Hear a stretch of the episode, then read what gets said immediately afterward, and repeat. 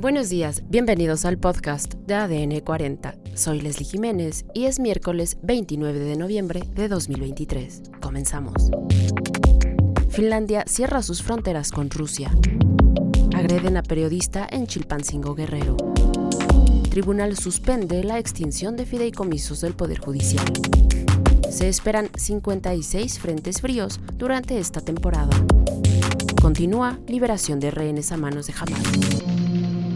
Pero antes, en nuestro tema principal, cierra el centro ecoturístico Las Nubes a causa de la violencia en la entidad.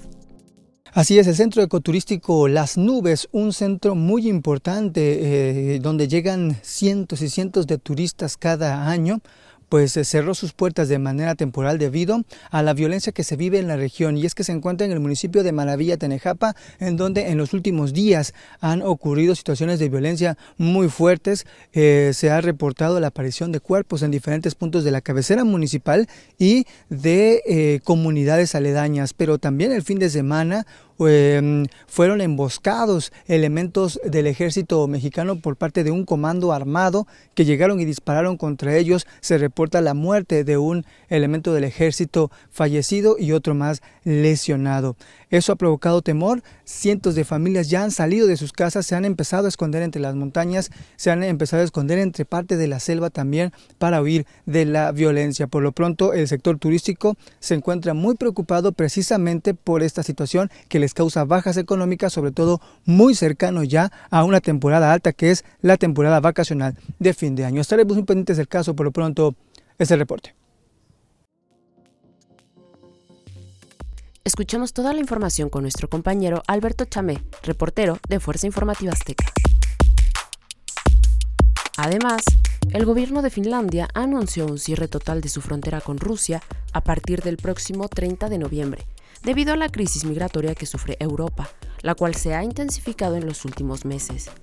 El primer ministro finlandés, Petteri Orpo, mencionó en conferencia de prensa que durante las próximas dos semanas cerraría todos los cruces fronterizos con Rusia, porque ya es insostenible la ayuda para los refugiados de terceros países a través de su país vecino. En otros temas, los periodistas Jesús Nava y Víctor Mateo, que fueron agredidos la tarde de ayer en Chilpancingo, son reportados como graves después de ingresar al Hospital General Raimundo Abarca Alarcón. El ataque ocurrió cerca del mediodía en la colonia Las Palmas, luego de que los comunicadores acudieran a dar cobertura a un hecho de violencia en esa zona. De acuerdo con las versiones, Víctor Mateo, quien es colaborador de Cuadratín Guerrero, conducía un vehículo cuando ocurrió el ataque. Al exterior del hospital permanecen familiares y colegas de los periodistas heridos, y también se montó un fuerte dispositivo de seguridad en los alrededores. Más información. Tras concluir que se afecta la independencia del Poder Judicial, un tribunal federal se adelantó a la Suprema Corte y puso freno a la extinción de 13 fideicomisos del Poder Judicial de la Federación.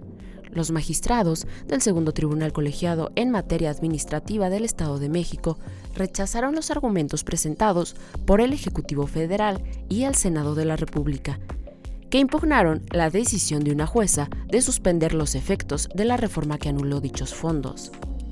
Se trata de una sentencia inédita, pues es el primer tribunal federal que paraliza cualquier intento por extinguir los fideicomisos del Poder Judicial, pues al menos otros dos tribunales colegiados han decidido no pronunciarse y pedir la intervención de la Suprema Corte para resolver el tema. Por otro lado, en la Ciudad de México se espera la llegada de 56 frentes fríos durante esta temporada invernal desde diciembre hasta marzo del 2024, según informó la secretaria de Gestión Integral de Riesgos y Protección Civil Capitalina, Miriam Ursúa Venegas. La temperatura mínima esperada en diciembre en la ciudad es de entre 6 y 8 grados Celsius, por lo que al amanecer puede rondar entre 4 y 8 grados Celsius de diciembre a marzo, indicó la funcionaria en conferencia de prensa. Además, durante la noche del martes se llevó a cabo un intercambio más de rehenes por prisioneros palestinos retenidos por Israel. Se puso en marcha.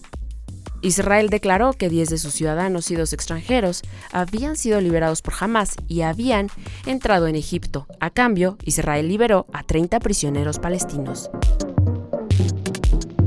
Y en los deportes, durante una transmisión de streaming que sostuvo Javier el Chicharito Hernández, fue el delantero André-Pierre Gignac de Tigres que soltó el rumor de enfrentarse al Chicharito ahora que regrese a México.